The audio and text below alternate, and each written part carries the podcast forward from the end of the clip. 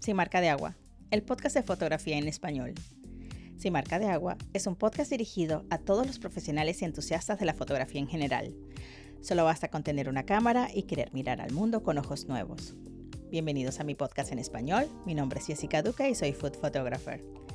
En la producción de este espacio, Mónica Correa, Recuerda compartir cada uno de nuestros episodios en cualquiera de las redes sociales y que puedes escucharnos en las principales plataformas de audio como Anchor.fm, Spotify, Apple Podcasts, Google Podcasts y ahora puedes disfrutar de nuestros episodios en video en mi canal de YouTube www.youtube.com slash Jessica Duque. Episodio 14. The Little Plantation en español. Kimberly Spinell. Kimberly Spinell es una galardonada fotógrafa comercial, editorial y de alimentos con más de seis años de experiencia residenciada en Londres. Profesora de fotografía, estilista de alimentos y props, conductora del podcast en inglés It Capture Share, con especial enfoque en fotógrafos, bloggers y amantes de la comida. Autora del libro de fotografía gastronómica más vendido de Amazon, Created Food Photography, How to Capture Exceptional Food Images todo sobre encontrar tu voz y tu estilo visual único para llevar tu fotografía de comida al siguiente nivel. Y más recientemente, ponente del curso Food Styling and Photography for Instagram en la plataforma educativa doméstica.org. Su lista de clientes incluye marcas como Waitrose, KitchenAid, Reino Unido, Sony, Tefal, entre otros.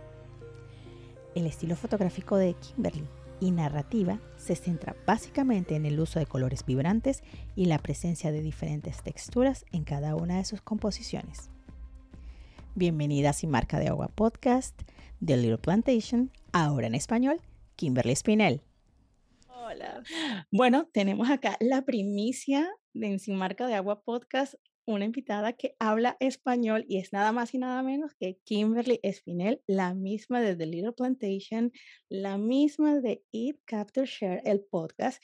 Y la tenemos acá. Hola Kimberly, bienvenida. Hola Jessica, estoy contentísima, nerviosa, mm, pero bien contenta de estar aquí. Gracias por invitarme. Yo feliz de que hayas aceptado la invitación y como estábamos hablando hace poco, eh, yo me enteré el año pasado que tú hablabas español y yo decía, ¿qué qué? Porque estaba escuchando el podcast de em, Becky. De Becky Hadid, eh, The Story Recipe Podcast. Y, y bueno, eh, te presentaste con una receta familiar que eran estos black beans, las caraotas, como le decimos en, en Venezuela, y los frijoles negros, como les dicen en el resto del mundo, sí. con aguacate, o un plato muy completo, vegetariano, porque de verdad, o sea, la fotografía de Kimberly, aparte de todo, deliciosa, impecable, pero bueno, ella se presentó con este plato y yo dije, Dios mío, o sea, no puede ser, y que eres de Colombia, cuéntanos acerca de ti. Bueno, es muy, yo me siento mi corazón 100% latina, okay. de, de, pie a cabeza latina, pero en realidad eh, nací en los Estados Unidos y mis padres, mi padre es colombiano, mi madre es de Caribe, mis padres se separaron cuando yo era muy, muy bebé. Y entonces en Colombia había la guerra civil, estaba muy instable, entonces yo no visité a Colombia hasta que tenía 40 años, creo. Oh, Dios. Entonces, y sabes que cuando me bajé del avión, era como llegar a casa. Lo sentí de una, me sentí como por primera vez en mi vida estar en un lugar donde todo el mundo se come. Pero en mi corazón siempre he llevado Latinoamérica total. Y siento que oh. eso se ve en, en, cómo me expreso, con los colores, el tipo de comida que me gusta captar con mi cámara. Es comida humilde, es comida familiar, es simple, pero siempre intento de elevarlo. Siempre intento de hacerlo más elegante, sí. más como eh, añadir una historia, poner un poco de corazón en algo que es súper simple, ¿no? Sí, sí. Pero ya la fotografía me encanta, lo he estado haciendo ya cinco años tiempo total y, y, empecé hace como ocho años, entonces ya bastante tiempo, bastante tiempo. Sí, tiene bastante tiempo y entre, entre lo, que, lo que sé de ti, eh, recuerdo que también en el summit de Jenna Carlin eh, te escuché hablar y yo dije, Dios mío, pero qué bello habla ella. Y en el podcast de Becky, yo dije, ok, ella era social worker y yo decía, Dios mío, es por eso que ella transmite esa paz al hablar y como cada vez que explica algo, eh, tú te quedas así tranquilito, como escuchando y entendiéndolo todo, porque tienes una habilidad para hacer entender las cosas y también eso se refleja en tu libro, que lo tengo por acá, uno de los libros más vendidos de Amazon, que está acá, se llama Creative Food Photography, es de Kimberly Spinell, y aquí ella te va a enseñar cómo capturar imágenes excepcionales y bueno, cómo añadir ese storytelling y, y, bueno, la fotografía de Kimberly acá y cómo te lo explica todo, la misma manera como ella habla hasta en su podcast. Ay, gracias. ahora, Kimberly, ¿Cómo describirías? Bueno, ya me has dicho que tu estilo fotográfico es eso de capturar cosas humildes y la comida muy humilde y, y, elevarla y darle e, ese toque mágico que te cuenta una historia y, y, bueno, que todos los colores, pero cuéntame cómo describes tú así, en pocas palabras, tu estilo fotográfico.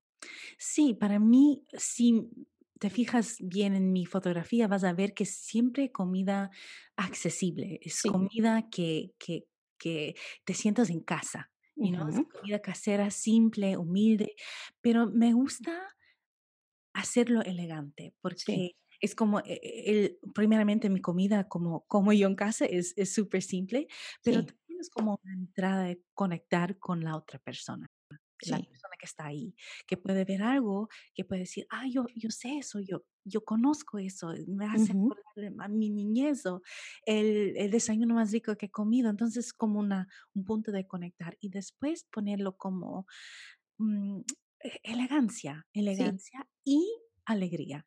Entonces, mis, siempre, te- como tú también, a ti también te gustan los colores Sí.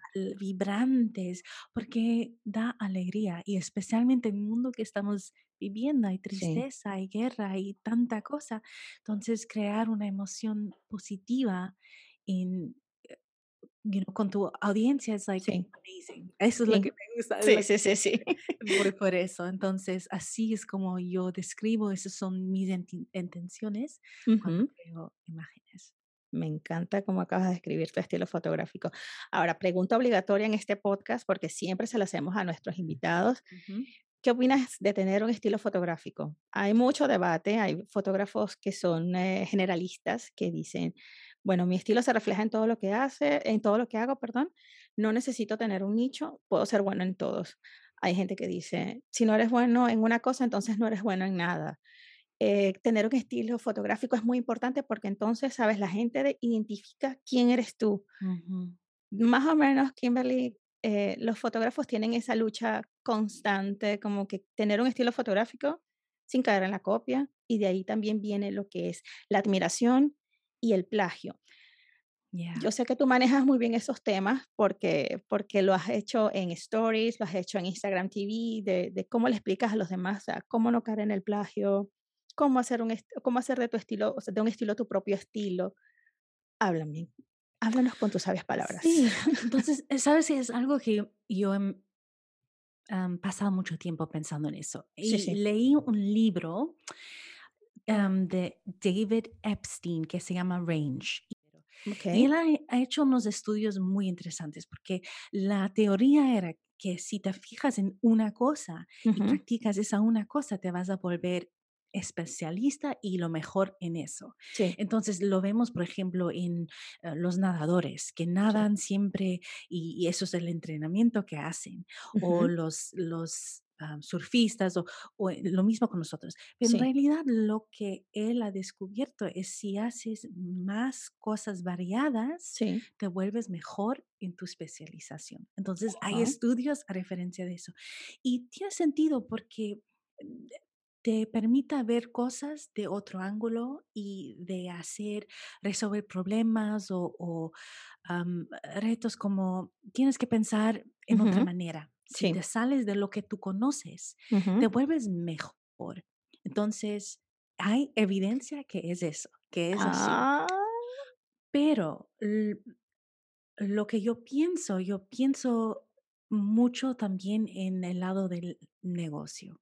Entonces, lo que me gusta es, claro, me gusta hacer fotografía, pero al final quiero vivir una buena vida, quiero hacer buen dinero, ¿no? Claro, Y ahí entonces tengo que ver lo demás de un lado más económico, digamos. Y de este lado tiene mucho más sentido tener tu nicho y presentar tu nicho. Entonces puede ser que haces bodas y que haces fotos de bebés, pero que no lo presentas en tu portfolio, no lo presentas en tu Instagram. ¿Por qué?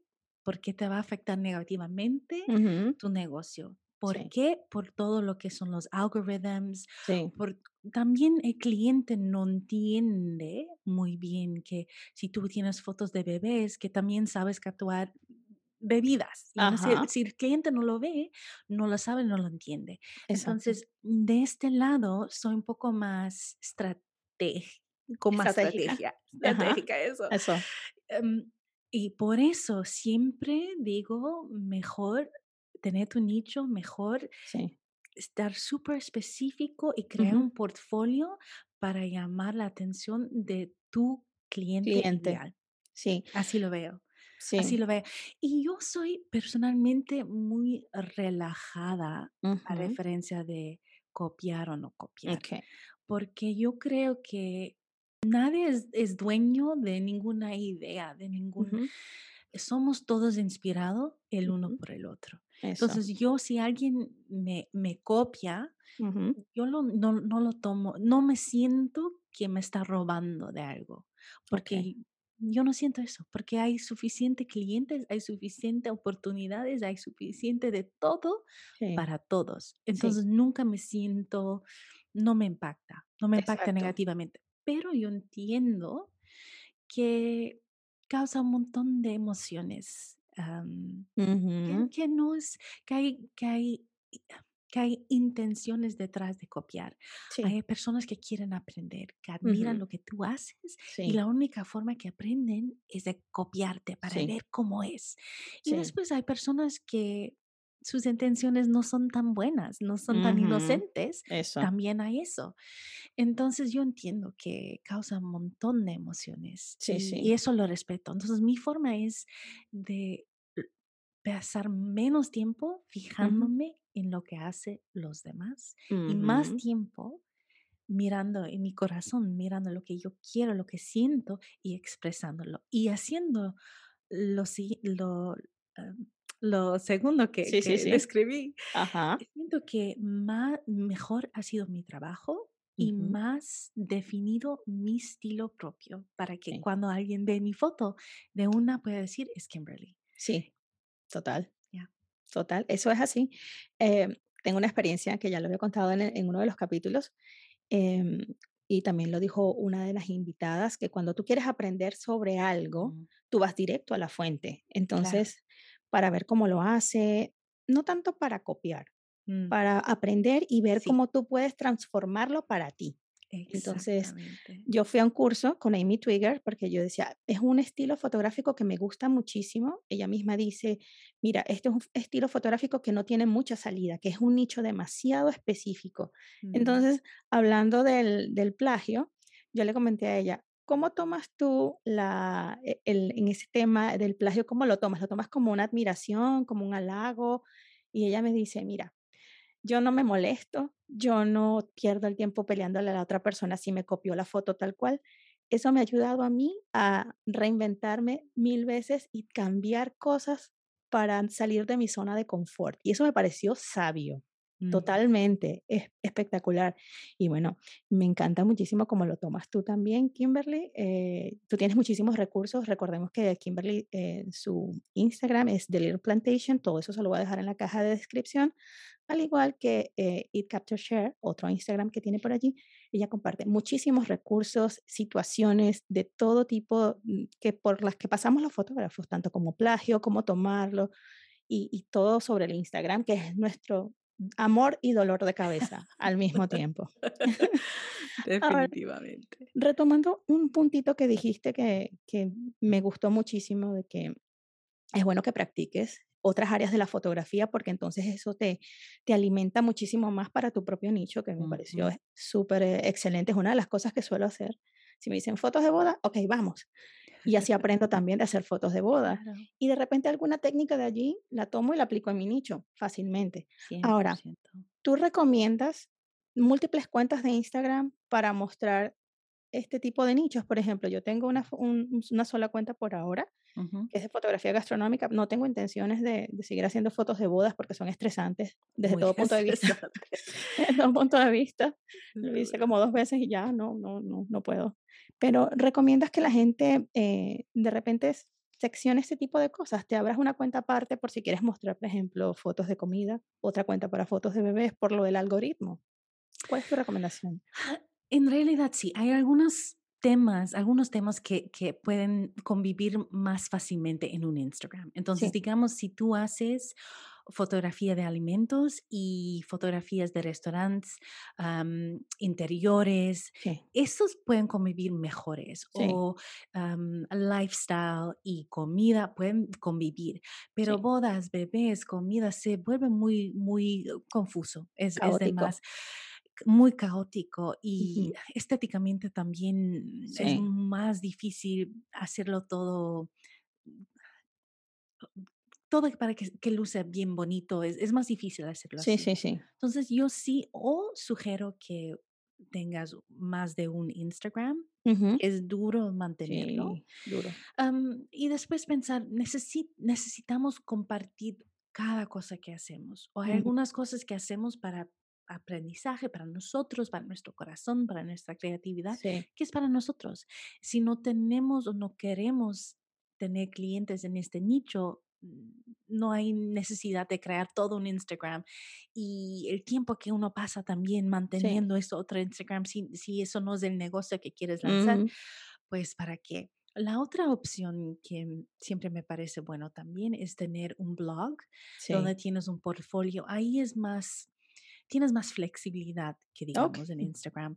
Y muchas veces lo que se puede hacer es tener un food and food and lifestyle, digamos, y después bodas y personas o portraits y, un portfolio para cada uno en tu blog. Esa es otra forma de hacerlo. Mm, atención fotógrafos, porque a veces me preguntan, mira, ¿qué te parece si dejo mis fotos allí? De... Porque hay, hay, gente que le gusta la fotografía deportiva en combinación con la fotografía gastronómica y yo le dije en una oportunidad, amigo, no cambia, vamos a dividir un poco las cosas. Entonces, escuchen a Kimberly, un blog suena como una mejor idea o si tienes tiempo para abrirte otro Instagram, pues recomendadísimo. Geniales recomendaciones de Kimberly. Quiero invitarte a mi primer curso de fotografía de comida dentro de la plataforma de John Hernández Education. Allí te voy a enseñar las bases para convertirte en un excelente fotógrafo de alimentos. Hablaremos de la importancia del food styling, hablaremos del equipo fotográfico necesario y un conjunto de trucos que he ido recolectando a lo largo de mi carrera. Este curso consta de 13 capítulos y más de 6 horas de contenido teórico práctico y va a estar incluido en tu membresía de John Education. Así que desde hoy podrás acceder al primer capítulo y cada semana encontrarás un nuevo episodio para que tengas tiempo de poner en práctica los conocimientos adquiridos. Además que si usas mi código de descuento Jessica Y W S I C A vas a tener menos 30 euros en tu suscripción anual. Así que aún más económica la inscripción para poder disfrutar de todo contenido que tiene John Education en su academia. Así que apúrate que esta promoción no te la puedes perder. Ahora, siguiendo con este dolor de cabeza y amor a locura que es el Instagram. Ahora, y con todos sus cambios, ¿algún, ¿alguna recomendación para fotógrafos principiantes en cuanto a los reels? ¿Qué? Porque ya sabemos que la prioridad no son las fotos, son los videos. Entonces, esos fotógrafos que se están iniciando en el mundo del Instagram, que quieren mostrar su trabajo, ¿Es algo que le recomiendas o que sigan más bien posteando sus fotos o en combinación? ¿Qué, qué, qué sugieres acerca yo creo de combinación. Yo creo que combinación es lo mejor. Sí, es interesante porque muchas veces mis fotos todavía salen mejor que mis reels en realidad. Hay todavía hay un mercado todavía para fotos. No es que ya se acabó y nadie mm. quiere eso. Yo creo que la combinación es bueno. Eh, reels es bueno para crecer y para complacer al algoritmo, pero las fotos son necesarias para atraer nuestro cliente ideal. Si no tenemos fotografía ahí, queremos tener trabajo como fotógrafos, es muy difícil porque no, no estamos enseñando evidencia de lo que somos capaces de hacer. Entonces es importante tener los dos. Y yo también diría que es súper importante pensar en el tipo de reel que uno está creando. Hay unos de esos de baile y de, de eso, de canto, y claro, vas a crecer y vas a tener un montón de personas que te sigan, pero si no son las personas, tu cliente ideal, digamos, mm, ¿qué sentido tiene más que es un... Tu ego se siente bien, pero, pero no hay dinero detrás, ¿no? Entonces, de, debe tener, ser creativo, y pensar en cómo puedes ocupar el reel para atraer tu cliente y para mantenerte en este nicho. Por ejemplo, un, un ah, behind the scenes, yo no sé cómo se dice en español. Detrás de cámara. para enseñar lo profesional que eres. O si estás pensando en enseñar fotografía, hacer un, un tutorial, algo así. Sí, sí. Pero no siempre yéndose con lo que es popular es necesariamente sabio para tu negocio. Exacto. Yo a veces digo que prefiero que me sigas los que tienen que seguirme que que me siga una multitud que no le interesa lo que estoy haciendo, que o de repente porque hago hago algo viral y de repente empiezo a hacer lo que sabes, lo que me gusta, entonces ya no les gusta y se van. No, es mejor quedarse con la gente correcta. 100%. Así sean poquitos, no importa.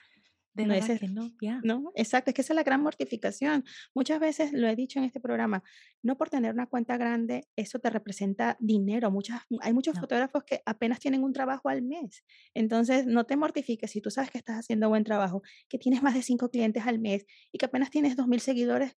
Eso no te afecta. El, el Instagram no es el medidor absoluto de tu talento. Es una plataforma para simplemente, ¿sabes? Mostrar un poco de lo que haces.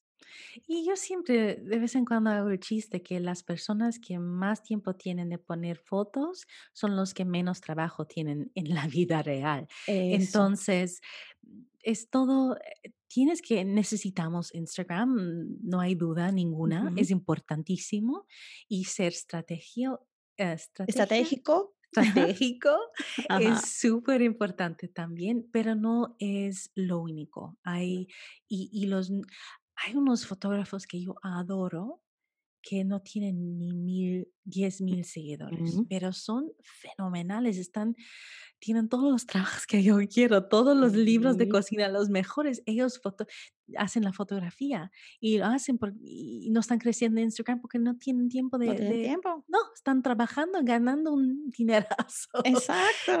Entonces, no, you know, no así. Oído el tambor con eso, ya saben. Este, y bueno, Has, compartido últimamente muchísimos recursos en cuanto a perder el miedo, a aumentar tus tarifas, a cómo atraer esos clientes ideales y cómo conversar con esos clientes actuales, porque a veces tenemos el temor de que con un año nuevo aumentar nuestras tarifas es como mm. que vamos a perder al cliente.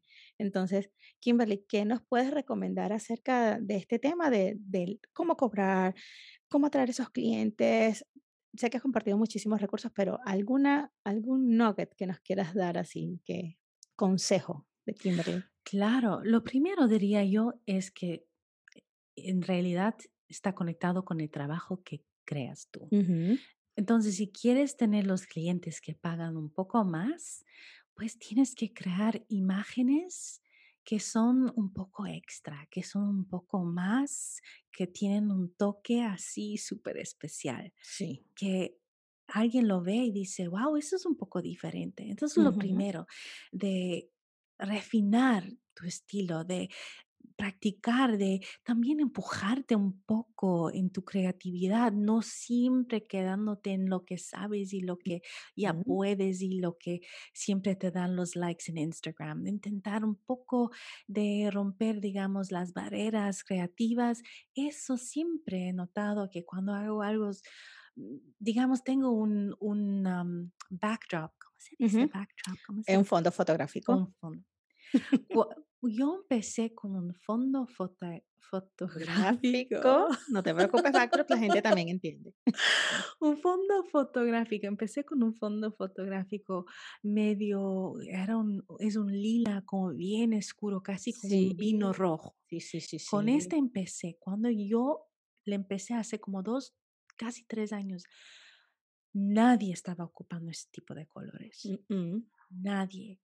Y todo el mundo estaba, pero es, primeramente no les gustó, pero eso sí que distrae de la comida, qué raro, pero ¿por qué? Porque todo el mundo estaba haciendo blanco y eso. Dije, yo no Sí. voy a hacer blanco, yo voy a hacer mm, otras cosas, voy a empujar. Ahora ya es normal, ahora todo el mundo lo hace, pero Sí, en este entonces era como romper un poco las barreras. sí, sí, sí, sí. Y eso me trajo un montón de trabajo, un montón de Ujú. interés, porque era diferente.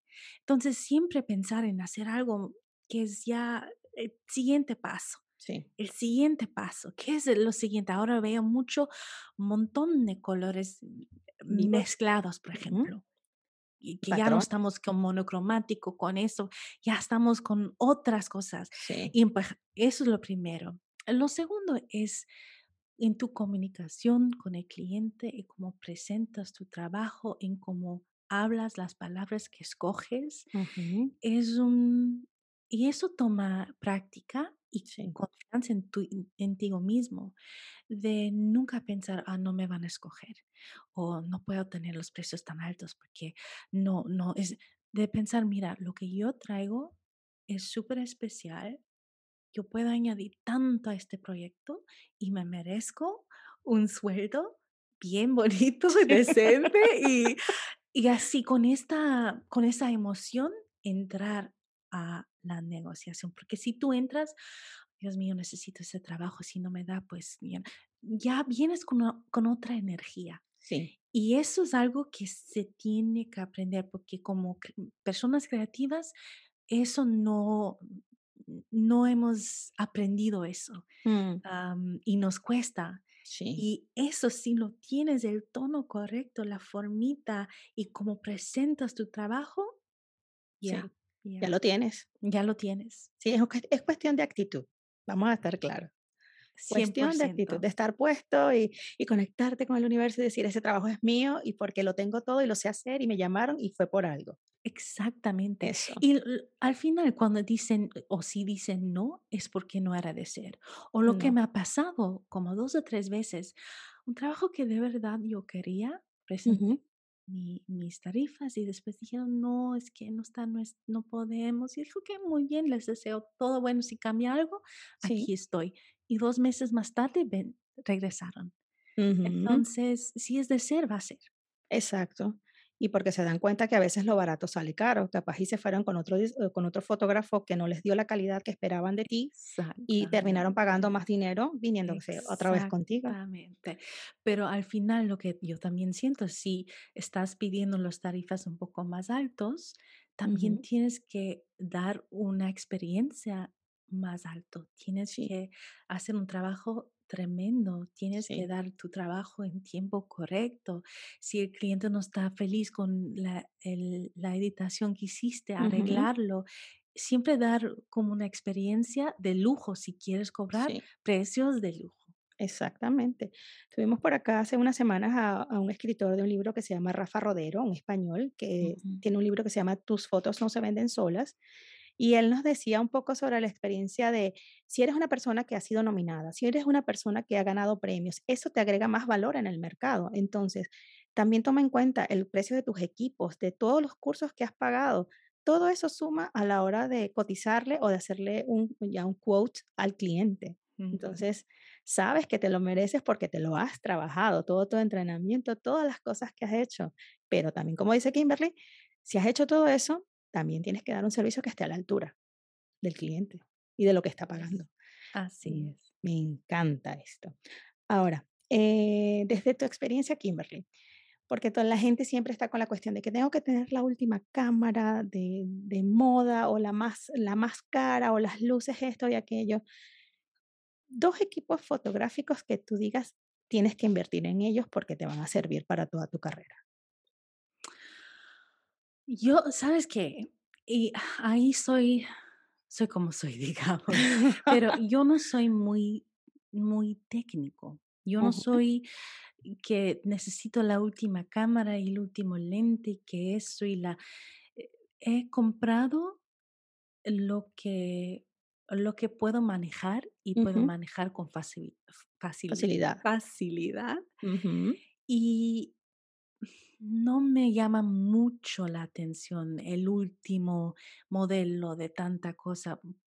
No, para mí, yo hasta ahora, el año pasado compré un Canon 5D marca 4. Otro, ujú, Año pasado. Antes, por, antes tenía el, la marca 3. Ajá. Es buena cámara, pero Sí, sí. tampoco es de las mejores, ya es una media viejita. Sí, sí, sí. Y, pero ¿sabes qué? Nunca me ha frenado. Si tú entiendes colores, si tú entiendes food styling, si tú entiendes trabajar con luz, la cámara buena es como un extra, pero no Sí. es esencial. Entonces, lo que sí ayuda bastante y te da mucha flexibilidad creativa es tener un, bu- buenos lentes. Entonces, más de comprar el último modelo de Sony, Ujú. que tanta cosa. Claro, si tienes el dinero, pues va por ella y gózalo y, y practica. y practica y muy bien. Pero si tienes un- una limitación con tu dinero, yo diría, enf- enfócate con, en los lentes, porque te dan más posibilidades, más ángulos, más posibilidad de jugar con luz, con, con Más con nitidez. boca, con todas esas cosas. Mm. Sí, sí. ¿Y tienes alguna lente favorita como para para saber alguno de tus Alguien secretitos? me preguntó, yo dije, es como escoger entre hijos, es. Yo diría, a mí me encantan todos mis lentes, Ujú, pero el que ocupo más es ujú. de 24 a 70 Ajá. por la flexibilidad que me da y tampoco, yo no trabajo mucho con el f-stop muy bajo, con Okey. la apertura Ujú. Mm, raras veces me voy Sí, más bajo de 2.8, raras veces. raras Tengo, veces. tengo el, el 50 milímetros también, que Ujú, van hasta 1.2, ujú. pero en realidad raras veces que lo ocupo así. Entonces, para mí el 24-70 es el que ocupo más, pero el, el macro también me encanta. ese es mi go to para todo. Ay, es, es, es, es una preciosura, es una Es que para los flat lays obviamente no tienes, eh, no puedes ver tanto y me, sí me encantan los flat lays, Sí, por eso, tam- sí, sí. pero ah, me encanta, sí. Bueno, genial, Kimberly. Te iba a preguntar, ¿más de luz natural o de luz artificial o de las 2? Luz natural. Yo sé que tú eres un, un fan del, de luz artificial. Las 2, las 2 Las 2, combino. sí, Com sabes que las cada uno tiene su encanto, cada uno tiene su encanto. A mí me gusta, siento que la luz natural es como un poco más romántico, sí, romántico, pero se puede hacer un- cosas muy like cool, like, eh, no sí, puedo, no sé cómo. chévere. y Sí, súper chévere, así con la luz así súper fuerte y con los gels y es, es otra forma de expresar la creatividad que sí me gusta, sí me gusta, especialmente para productos, especialmente para escenarios que son menos de storytelling, menos de contar historias sí. y más enfocado en, en productos, digamos. Me, me gusta, me gusta lo que se puede crear y eso no es posible con la luz natural. No siempre, pero bueno, tienes buen entrenamiento porque tienes la luz londinense que es impredecible y que normalmente es nublado y oscurísimo. Entonces, mira como, mira sus fotos y vean cómo ya ha dominado la luz natural de Londres.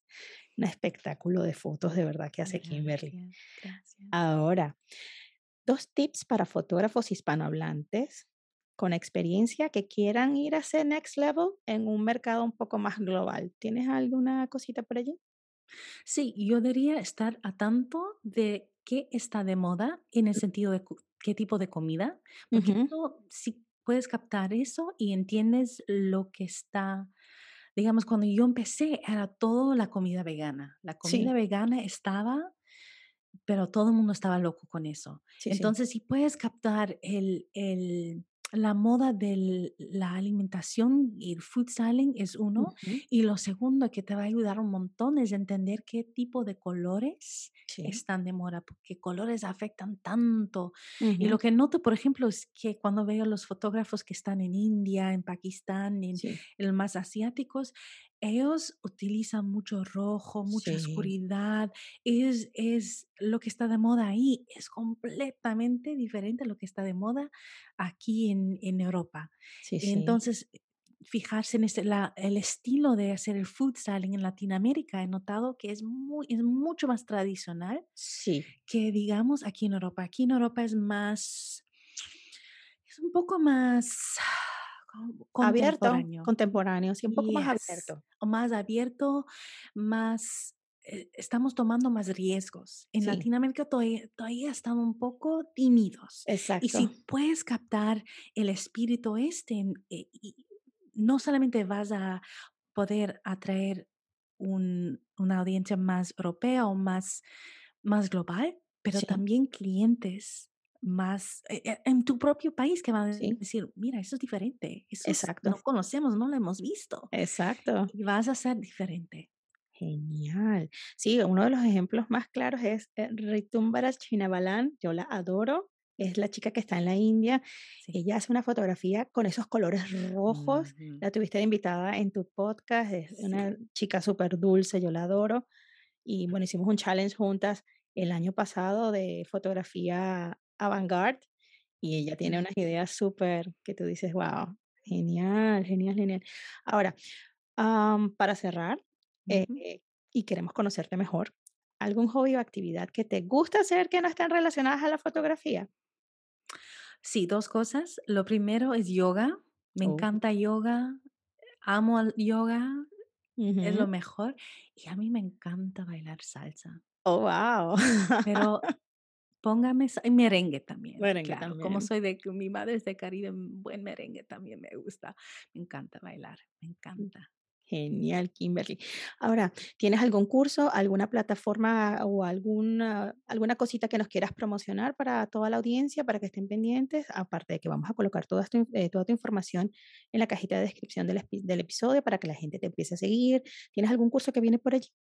Sí, este, esta primavera va a haber una nueva ronda de Eat, Capture, Share, que es, un, um, how do you say, challenge, reto un reto fotográfico.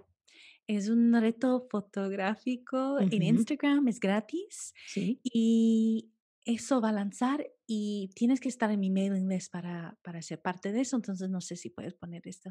Sí, los, sí, sí. Los detalles. Sí, claro. Es súper, es una de las mejores cosas que hago, digamos. Eh, sí. de verdad, venir juntos con otros creativos, tienes retos semanalmente y después escogemos ganadores también. Hay un masterclass cada domingo live en Instagram.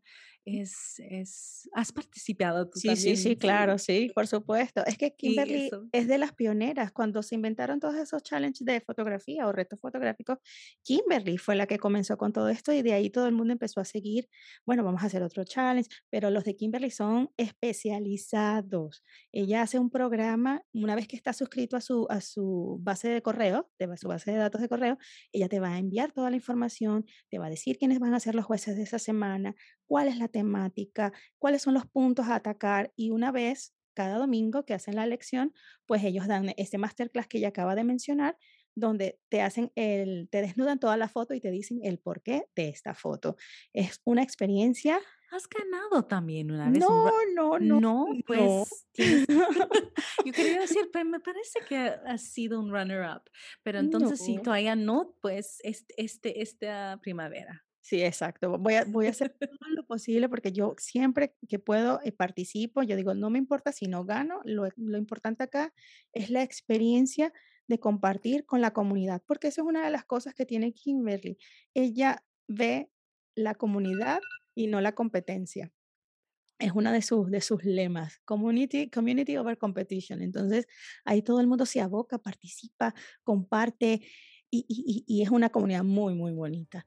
Y bueno, Kimberly, yo sé que ya sonó por allí la alarmita de que se nos acabó el tiempo, que, es muy preciado y de verdad agradezco muchísimo que hayas aceptado la invitación y que, bueno, la primicia en español de Little Plantation, Kimberly Spinell. Muchas gracias, Jessica. Ha sido un gusto tremendo. Muchísimas gracias. Y bueno, será hasta el próximo episodio. Muchísimas gracias. Chao. Muchísimas gracias por acompañarnos en este episodio. Quien condujo para ustedes, Jessica Duque. En la producción, Mónica Correa. Queremos agradecer a cada uno de ustedes y a nuestros invitados por haber hecho posible esta primera temporada de Sin Marca de Agua Podcast, el podcast de fotografía en español. Nos vamos a una corta pausa y regresamos en mayo con muchísimas más entrevistas y una refrescante segunda temporada para todos ustedes. Recuerda, comparte nuestros episodios en cualquiera de las redes sociales y no olvides suscribirte a mi canal en YouTube. Así que nos vemos dentro de poco. Chao.